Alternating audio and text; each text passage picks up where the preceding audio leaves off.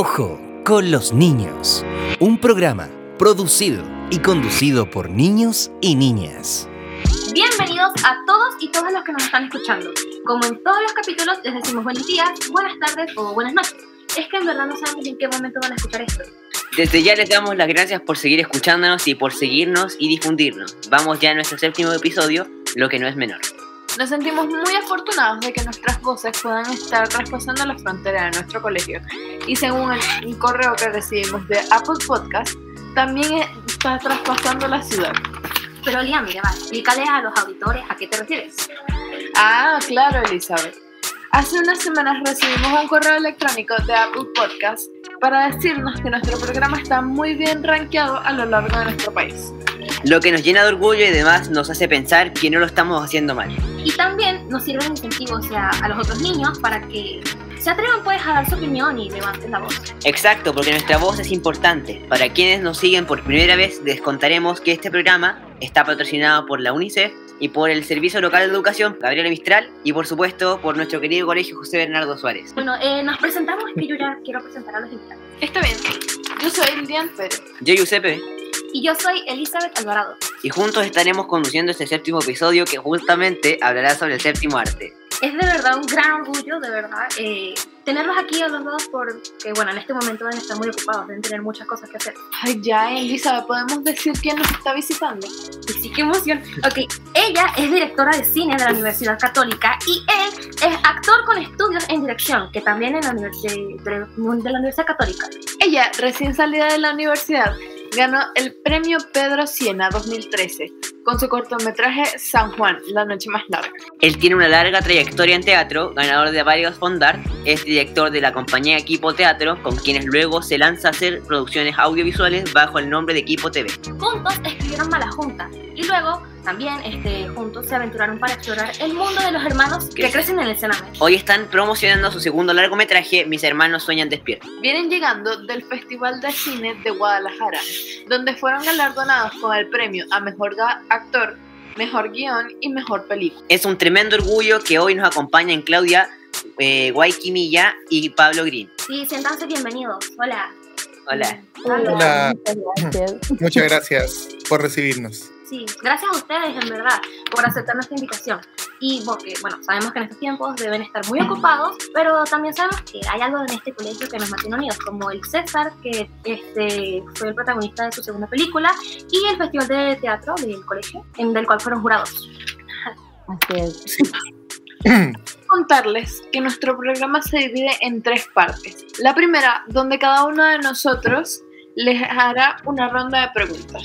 La segunda parte es un juego, se llama ping pong. Cada uno de nosotros le dirá una palabra y ustedes deberán responder lo primero que se les venga a la mente. Deberán contestar con una sola palabra o con una frase muy corta. La regla es que sea lo primero que se les viene a la mente. No pueden pensarlo mucho. Lo primero. Espontáneo. y la tercera parte, la final, es donde les invitamos a responder qué consejo nos darían a nosotros como jóvenes, niños, niñas, niñas, todo. La segunda, ah, perdón, eh, deberán, ah, perdón, paso. Bien, comenzamos entonces. ¿Están listos? Sí, estamos listos. Ok. La ronda de preguntas las iniciará Elizabeth. Sí, yo. Claudia, estaba para ti. Quiero saber cómo balanceas tu vida diaria con tu hija, con todo, con la vida del trabajo. Uf, es una pregunta difícil.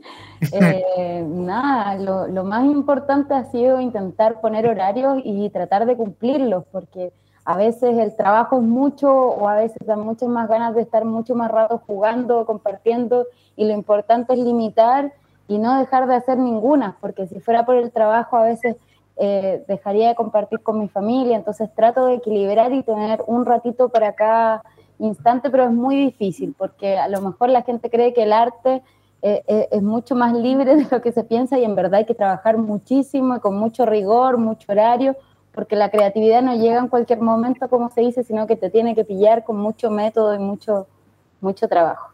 ¿Es más complicado lo que parece entonces? Sí, hay que estar trabajando y probando más de una vez. No llegan las cosas de inmediato como la inspiración genial, sino que en realidad implica que uno prueba una idea, no es muy buena y generalmente las mejores ideas son las que uno ya ha trabajado mucho más tiempo.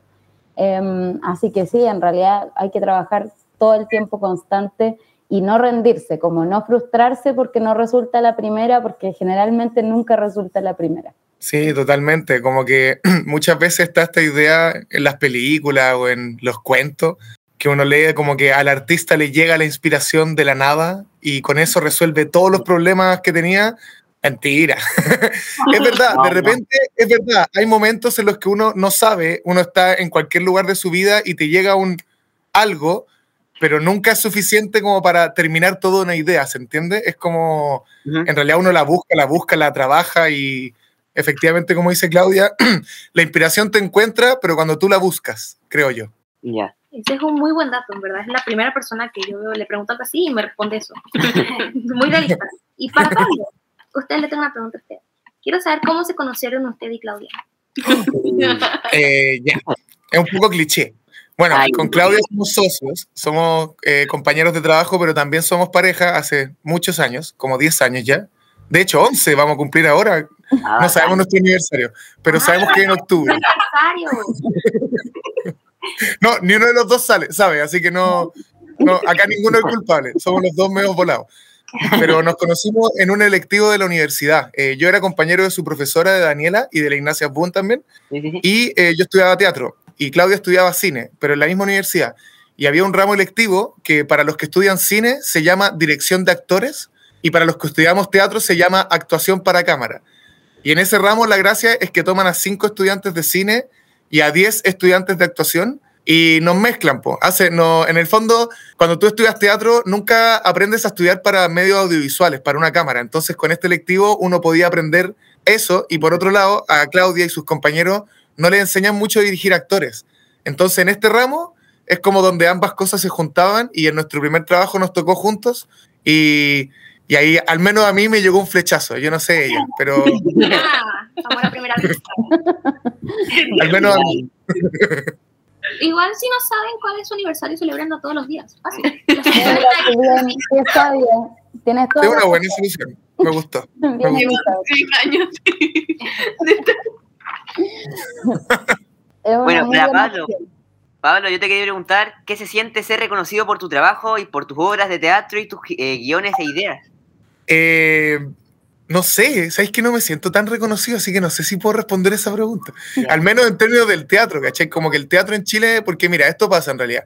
Eh, yo con mi compañía hacemos comedia, hacemos teatro de humor. Y en Chile, y en el mundo en realidad, no solo en Chile, no sé si han notado que en general la comedia como que es un poco vista en menos en comparación con el drama. O sea, el ejemplo que yo siempre doy es que si tú miras los premios Oscar de Estados Unidos, los premios más importantes del cine, nunca ganan comedias nunca nominan a actores, ni guionistas, ni directores de comedia. Siempre el drama es lo que se lleva la batuta. Entonces, en ese contexto, como que hacer teatro de comedia no sé si te trae mucho reconocimiento, pero lo que sí te trae, y que es lo que a mí me tiene muy feliz y la razón principal por la que yo hago teatro, es que te tiene una muy buena comunicación con el público. Entonces, cuando nosotros tenemos temporadas de nuestra obra, sí, si la obra funciona, la gente se ríen, pero más importante, al terminar la función, se quedan ahí para hablar, para comer, conversar, decirte qué te gustó, qué no. Y esa relación que se da, siento yo, a veces muy fuerte en la comedia, es de las cosas más especiales que yo creo que resguardo del teatro, que las que más rescato, porque te da una relación muy íntima con el público. Cuando uno logra hacer reír al público, como que, no sé, le tocas una fibra un poco íntima que después hay, un, hay una pequeña como relación. Y eso es de lo que más me gusta hacer teatro de comedia,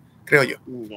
Oiga, pero, o sea, en el cine, o sea, en mi opinión personal, siempre he considerado que es más importante la comedia, la gente necesita reírse, no le en la vida. Claro, porque muchas veces como que la gente anda amargada y ve televisión para reírse y a veces ponen unos dramas ahí que uno prefiere sí. el televisor. No le dan ganas de matarse y uno el drama se siente personal. Totalmente. Ya, y para Claudia, ¿qué se, qué, ¿de qué se trató tu primer guion y a qué edad lo hiciste? Uh, eh, uh. Mi primer guion. Perdón. No sé qué edad tendría, tendría como unos 20 años, fue a la universidad eh, y se trataba de, de, de, un chico que estaba en el colegio eh, que su mamá eh, era la profesora jefe, era su profesora jefe, y él era el mal portado del curso. Oh, y se venía la celebración del 21 de mayo y él quería un papel importante en la obra, pero como era el mal portado, claramente no iba a ser escogido para ello.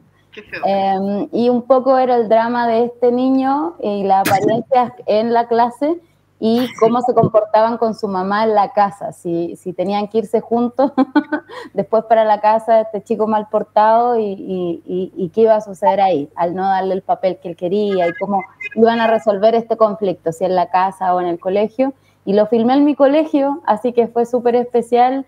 Eh, la casa fue la de mi mejor amiga y, y bueno, eso, cuando uno no tiene muchos recursos recurre a lo que conoce y ese fue mi primer corto y en mi segundo corto, que fue un poquito después, como al año después, también lo grabé con, en mi casa y con mi primo y también era de un chico que la gente catalogaba de problemático. Me, me interesan las historias de niñas, niños, niñas y me gustan aquellos que la gente dice, no, este se porta mal, no, no hay nada que hacer y me gusta cambiarle la opinión a las personas. Así Ya. que eso se trató. Qué divertido. Sí, ¿A los dos? divertido. Ah, perdón. Sí. Para los dos, ¿cuánto pesa su historia personal en sus películas o guiones? Oh. Eh, dale, Pablo. No, no entendí, la, la- no, escuché una ¿Cuántas palabra. pesa nuestra historia personal perdón. o biografía en los guiones? Te pregunto, Ah, Giuseppe. sí. Dale, Pablo. Bueno, es que ahí, ahí la es que mira, nosotros escribimos juntos, pero hasta ahora escribimos juntos historias que igual va a dirigir Claudia. Entonces, en ese sentido, aunque somos co-guionistas, gran parte de la materia prima para esta historia las tomamos también de la biografía de la directora. Entonces, a primeras, yo te puedo decir, yo era un alumno muy bien portado, eh, yo nunca tuve esos problemas que solemos relatar, pero si le habla a la directora, ella te puede comentar cosas, su biografía es muy parecida a sus personajes, es lo único que voy a decir. Ah, no, no me iba mal en el colegio, eso No. debo admitir que no, no me iba mal, pero sí llevaba la contra un poco a mi familia respecto como a ciertas cosas que son lo correcto y yo llevaba un poco la contra. Entonces, cuando decía esa opinión, yo sentía que no era escuchada simplemente por ser una niña y no se me tomaba en serio mis opiniones. Entonces, eh, o las reglas en la casa, los papás dicen como mi casa, mis reglas, y yo decía, pero ¿por qué mi, mi casa, mis reglas si es nuestra casa, nuestras reglas? ¿Por qué no podemos dialogar? Entonces, en ese sentido, creo que lo que me mueve a mí como directora es que te- sentía tanta frustración de niña y de adolescente de que a veces no podía escoger ni siquiera la ropa que me quería poner, que ese sentimiento es como el que llevo a mis guiones. Entonces trato de, de construir personajes que reflejan eso y ahora que ya soy más grande porque ya tengo 33 años, lo que me pasa es que no es mi historia, pero sí lo que yo sentía y por eso la última película que es sobre donde actuó el César y que es sobre chicos que están en una cárcel juvenil, un poco lo que me pasó es que al conocerlos empaticé y sentí que sentían algo similar a lo mío, pero mucho más grande. Entonces, si es harto de lo biográfico o me, me identifico con personajes que están sintiendo algo parecido a lo que yo sentí. Y, y ahí es donde me surgen las historias. Sí. Entonces usted llevaba la rebeldía en la sangre, ¿no? Eso dicen, eso dice mi mamá Elizabeth. Sí, así, así tal cual. ¿Y Pablo, tú qué dices? Al respecto, nada, Sí. mira, eh, pa- para complementar lo que dice Claudia, eh, y algo que igual, bueno, yo estudié, como, te- como sabía, estudié teatro y algo que me di cuenta mucho en, en la escuela, a la hora de escribir o de pensar ideas, es que generalmente siento yo, eh, como espectador tanto de obras de teatro o de película, las historias que más me suelen llegar son las que el autor tiene un poco más de, de él puesto en ellas, ¿se entiende? O sea, como que mientras más honesta es la historia, eh, más fuerte creo que llega, más potente. Entonces, al menos es una cosa que yo como que utilizo mucho para escribir, que es que, ya, yo, por ejemplo, coescribí con Claudia. Yo no soy un niño mapuche ni un niño del Sename en mala junta, no tengo esa, eh, esa biografía, pero sí me he sentido apartado, sí me he sentido discriminado, sí he sido el chico malo en mi familia o en mi colegio. Eh, hay muchas emociones o, o cosas por las que estos jóvenes pasaron, por las que yo pasé, y en ese sentido ahí uno sí se siente como con propiedad de proponer creativamente cosas que no son tan lejanas de la realidad. Pero en general, a mí me pasa que me gustan más las historias en las que los autores saben de lo que hablan, ¿se entiende? Como que, no sé, si llega un joven, eh, yo estudié en un colegio eh, bien cuico, si llega un guan de mi colegio, onda, alguien como yo, y hace una historia, Pablo, eh, sí, perdón, se me fue un garabato, Eh, No si llega el de mi colegio o, o de- o de una clase muy alta y me hace una historia de inmigrantes que, y, lo difícil que es cruzar de, de, una frontera a otra de forma ilegal, y es algo que es demasiado distinto a ellos y que de verdad en ningún mundo pudieron haber estado cerca de vivir eso, generalmente me incomoda un poco. O no me incomoda, pero creo que la, la, la, llegada o el impacto de esa historia no va a ser tan fuerte como cuando veo historias de directores o directoras que hablan de algo que igual les ha pasado o han vivido cerca de eso. Como que. Y entiendo que esta idea a primeras no es una idea muy popular porque la gracia de hacer cine o teatro o historias o ficción es que uno puede inventar cualquier cosa. Eh, uno no tiene que vivir algo para inventarlo, estoy de acuerdo. Pero sí creo que si uno va a hablar de un tema tan importante como los que les comenté ahora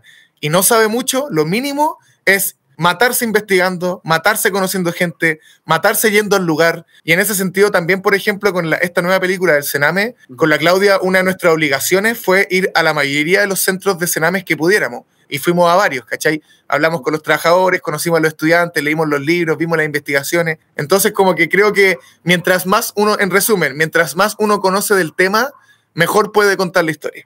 Ya. Tiene que vivirla para poder contarla de la mejor manera posible. Un poquito, sí. Y si no la has vivido, entonces investigala, pero pero entera, completita, ¿cachai? Sí. Por ejemplo, mi hermana, mi hermana mayor escribe, le encanta escribir, se divierte mucho y yo la veo a veces y aprendió todos los dioses griegos, se los sabe de memoria porque se expuso a escribir un libro o algo así, y se aprendió todo de memoria porque ya se tengo que saber eso si quiere escribirlo. Y ahora Perfecto. ¿sí? Igual lo lindo de escribir o de crear películas, eh, de esto de ser artista, es que uno le permite entrar en profundidad en distintos mundos. Uno nunca sabe qué te va a tocar, entonces a veces a uno le toca estudiar de astronomía, otras veces de, de, algo de la biología y así todos los días es cambiante y es como lo más divertido de ser artista, al menos para mí, que conocemos un mundo muy distinto, así como tu hermana, también de los griegos, eh, eh, es todos los días hay que investigar algo distinto y conocer mucha gente distinta también. Sí. Terminamos viéndose profesional en todo.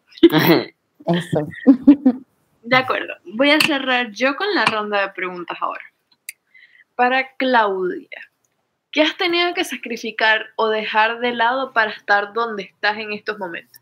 Uf, eh, la verdad es que me gusta muchísimo el poder visitar a mi familia que está en el campo y ese espacio que, que uno puede desconectarse y estar con la naturaleza y poder tener espacio de dispersión ha sido un poco difícil eh, porque eh, el cine implica muchísimo trabajo eh, con horarios muy duros. Para que ustedes sepan, nosotros trabajamos, son 11 horas de trabajo durante 6 días, solo tenemos un día libre. Eh, entonces es mucho, mucho trabajo y con mucha, mucha gente. A veces mi equipo está conformado por 300 personas. Entonces, y, tengo que tener a veces las ideas muy claras o intentar entregarle claridad a 300 personas. Entonces, eso ha implicado que he dejado de lado cosas que me gustan, como por ejemplo estar en el campo muy tranquila, o cosas que me gustan mucho, como leer o incluso ver películas o series, que es lo que me gusta hacer. A veces no tengo el tiempo, entonces cojo y cuando ya tengo el tiempo me veo todo de una. Me leo un libro de un día, dos días, o me veo una serie en dos días, eh, porque son muy pocas las veces que tengo el tiempo, sí. Se entiende. A veces pasa lo mismo con, las, con, que sí, con la escuela y eso, pero obviamente no es tan fuerte como, no es tan pesado. Ajá, como un trabajo como el suyo, pues.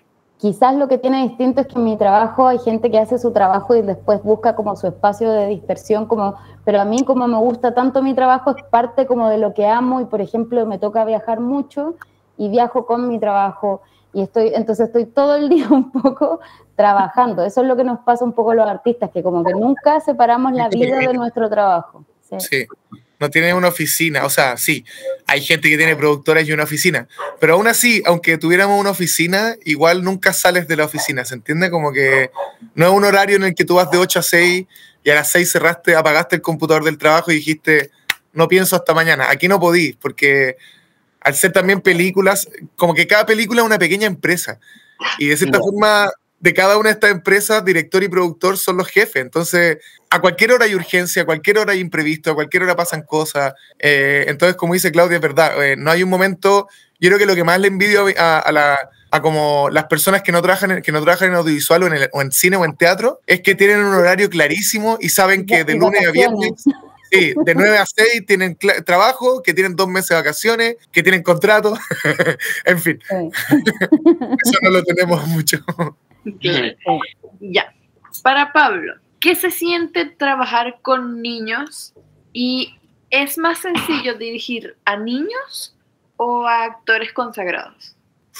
Masa pregunta. Mira, primero te voy a decir que es un placer trabajar con niños. Y si por niños nos referimos como a actores no, no naturales, sí, estoy metiendo como a todo eso, porque... No profesionales. No profesionales, perdón, no profesionales. Que lo que Claudia hace harto es, eh, es trabajar con actores profesionales y con mezcla de actores no profesionales, de los cuales, claro, muchos son niños. Pero, por ejemplo, el, el protagonista de ahora no es un niño, tiene 23, 24 años, tenía 22 cuando grabamos. En ese sentido, mira, yo personalmente dirigir, a mí no me ha tocado porque yo no dirigí esta película eh, ni la anterior, los dirige Claudia. Ahora, del lado de trabajar con ellos como acompañarlos, producir, eh, explicarles el guion, porque también de repente te hacen preguntas como guionista, es realmente un placer. Eh, y esto siempre me ha costado decirlo porque no, quiere que, no quiero que suene como un ataque a mí y a mis compañeros actores profesionales, porque no lo es.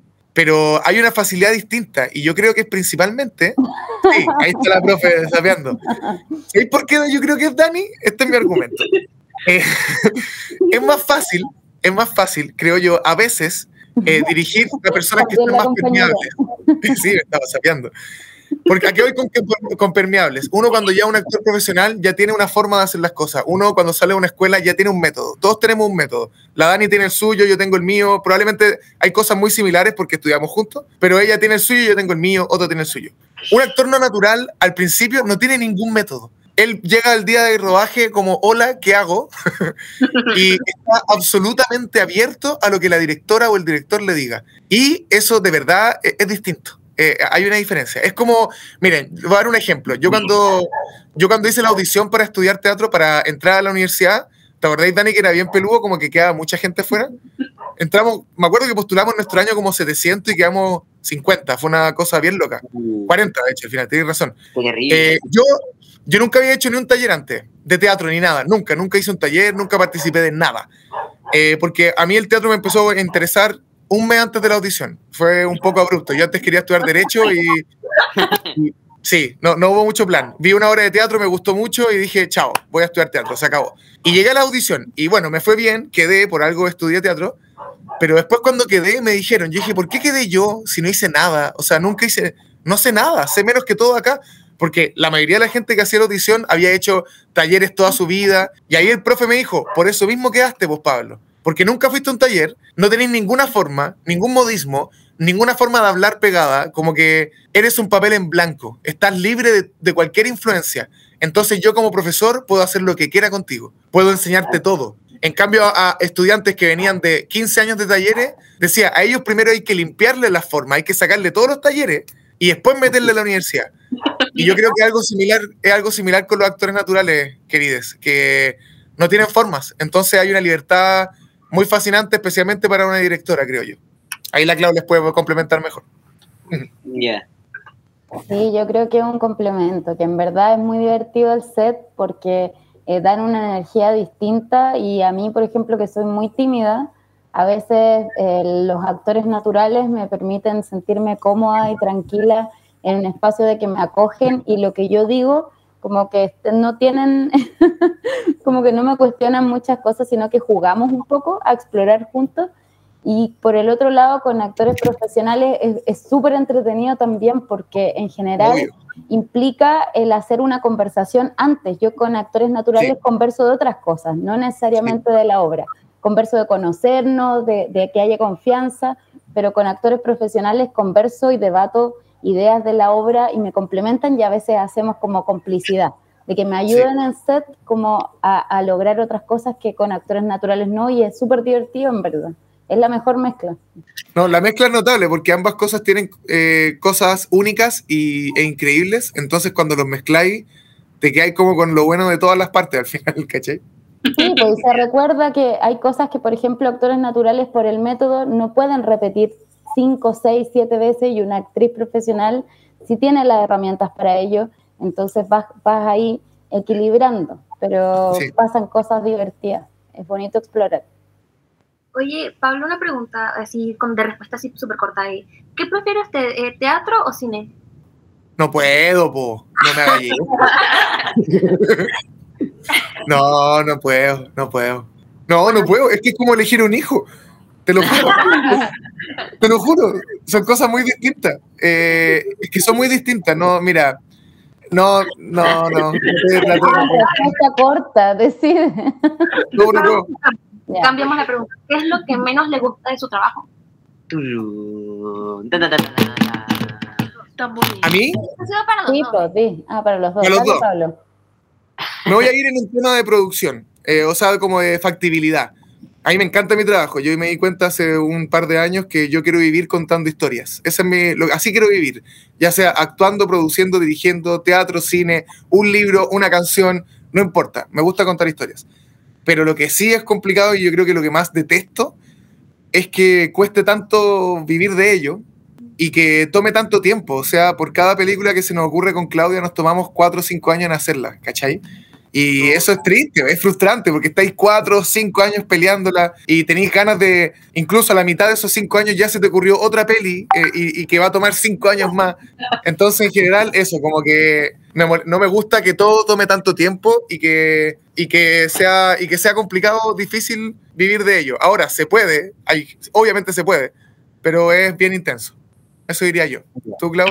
Sí, creo que lo más difícil del cine es que es de las artes más caras de poder realizar, entonces es muy difícil y son muy pocas las personas que finalmente terminan haciendo su idea. Eso creo que es lo que, lo que más me molesta, que si uno quiere escribir un poema, simplemente un lápiz y un papel, si quiere Sí. hacer una pintura uno puede hacer, pero en general las películas requieren un presupuesto más alto, muchas más personas, entonces se vuelve cada vez más difícil y me encantaría que todo el mundo pudiera contar más películas, que fuera más Sí. sencillo. Eso, eso es como lo que menos me gusta del, del cine. Es impactante esta respuesta porque más que todo como que en, el, en las películas y eso muestran como que las personas que hacen películas son millonarias y viven de eso y viven todo bien, nada más con una película y ya. Para toda la vida con una sola película bien. Sí, sí, no. También, Es también nos creímos, también nos creímos esa mentira, en todo caso. muy impactante, o sea, está siendo muy sincero. Yo me voy- eh, queremos invitarles al juego del ping-pong. Me encanta. Bueno, Eh, y eh, cabe recordar ahí que la idea es que respondan primero. señales muy difíciles. claramente, ¿ok? Y obviamente para hacerlo más ordenado vamos a partir de Claudia con las mujeres y la mujer primero, pues, obvio.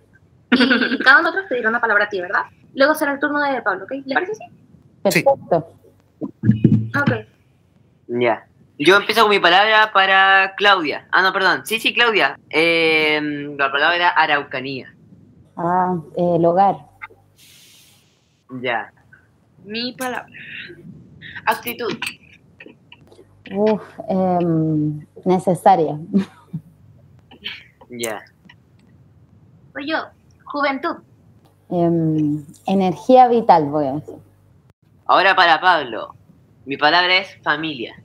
Mm. Eh, cine. Ah, ya. Es que sí hay que pensar en el rodaje. Es que en cada rodaje se forma una familia. Ya, pues sin ping-pong tienes que decir una nomás, sin No excusándome, porque sonó raro. Como, ah, no tiene familia, solo tiene colegas. No, no era eso. Solo puse teatro. Dale, dale. Una palabra, una palabra. Mi palabra. Vida. No. Eh, sur, ¿Qué? ¿Cómo Sur. Sur dijo. Sur, ya. Oh, a ver, y yo diría infancia. a defenderla. Muy bien, me gustó. Muy buena respuesta. Pablo y Claudia, les invitamos a decirnos una palabra. Nosotros ahora les toca a ustedes eh, la misma regla. Eh, una palabra y nosotros tenemos que re- eh, responder lo que nos, se nos venga a la mente. O sea, si quieren, ¿no? Yo tengo una. Yo tengo una. Dale. Ya. No una palabra, pero filo. Profes de teatro. Oh, Oh, No. influencia. Bacanes. Es que son dos, yo pensé son, Ah, son tres, en verdad. Eh, influencia. Muy bien. En verdad. Buena. Como, como diversión. todo. O como o ejemplo también. Ah. Ya van como Bien. cinco, pero. Ya yo la dije, ya yo la dije. Ah, ya. Muchas gracias por aceptar jugar con nosotros. Sí, este, queremos invitarlos a la última parte, así la final, pero no menos importante del programa, eh, la cual sería un consejo para nosotros. Si pueden darnos un consejo aquí como niños, niñas, niñes, jóvenes, jóvenes, no sé, todo lo que hay a todos. Por favor, un consejo.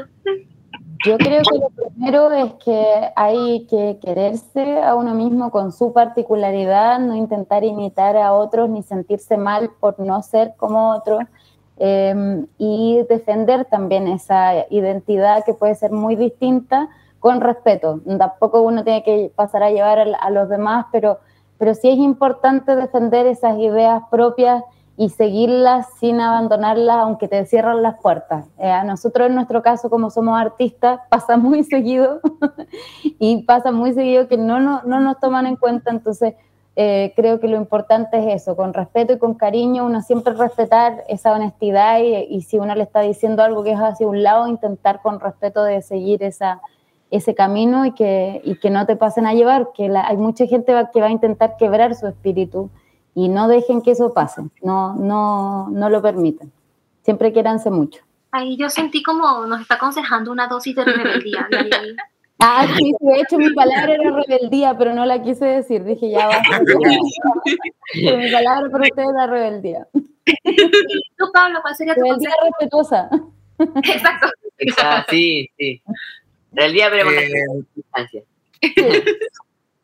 Mi consejo, pucha, todos llegamos solos a este mundo, weón, y, y sí, al final morimos solos, pero lo más, más, más importante, creo yo, son las personas y los contactos que hacemos en el camino. Y esto lo hablo muy desde en la juventud, cuando uno hace cine o teatro en estos ámbitos más artísticos, el colectivo es la base, o sea, como generar redes, hacer amigos, eh, quieran harto a sus amigos, como defiendan a sus amigos, sean leales con sus amigos, amigas en general.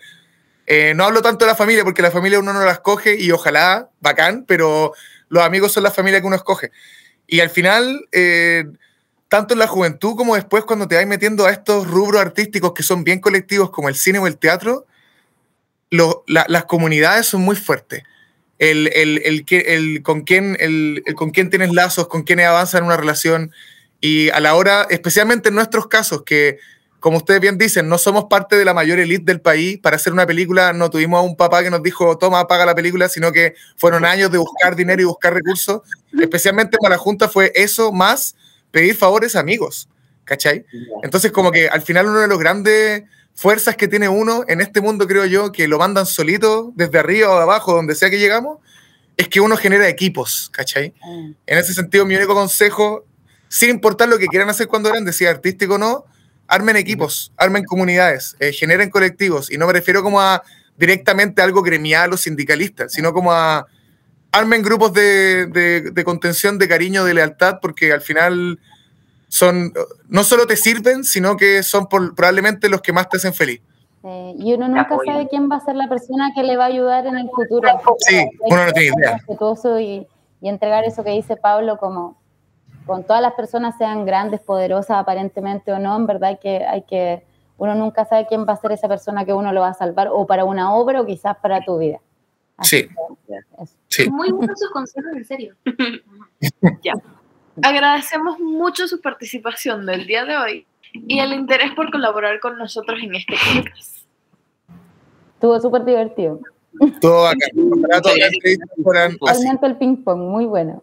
Sí, gracias por darse su tiempo. Sabernos, sabemos lo, que, lo difícil que es hoy, eh, por ejemplo, de ustedes participar en otras cosas. Tienen mucho trabajo, eh, están produciendo, están sacando cosas. Y bueno, muchas gracias. Sí, los mejores deseos para su película, en serio. Yo ya estoy ansiosa por verla. Todos aquí, yo creo que Sí. estamos ansiosísimos por verla. Y podría actuar en alguna también, porque los tres que estamos acá, además de, de preguntones, somos buenos actores también. Mira, no, si yo estoy, ya estamos puro, estamos puro haciendo casting acá, así que tranquilo. Oye, el, ulti- el último mensaje. eh, la película, la- aprovecho de comentarlo, la película se va a estrenar el 21 de octubre en cines, la próxima semana. Las películas chilenas a veces no duran mucho en cines porque depende de que la gente vaya. Así que, si quieren ver esta película, por favor vayan y por favor vayan la primera semana. Porque así aseguramos que la película dure más. Si quieren seguir novedades o noticias de la película, sigan en Instagram la cuenta Mis hermanos suenan despiertos. Suenan, sin ñ, porque Instagram no nos respeta. Ah, bueno, ok. Ya, ya, el 21 de octubre lo tengo en mente ahí. Primera semana Eso. de octubre, la familia entera va al cine. ya sé. Eso. Perfecto. Me No, encanta. Yo tengo familia grande, así que. con la se llena. familia de ella ya llenan todo el cine. Ah, perfecto. Buenísimo. Cuatro padres son demasiados. Eso.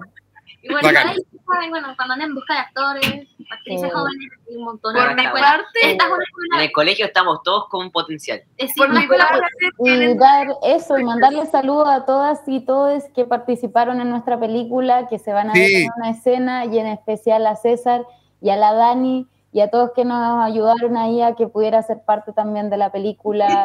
Eh, le adoramos, así que obviamente nos encantaría poder participar y hacer algo de nuevo juntos. Algo, Sí. algo más, su videoclip, su corto, algo podemos hacer. Totalmente.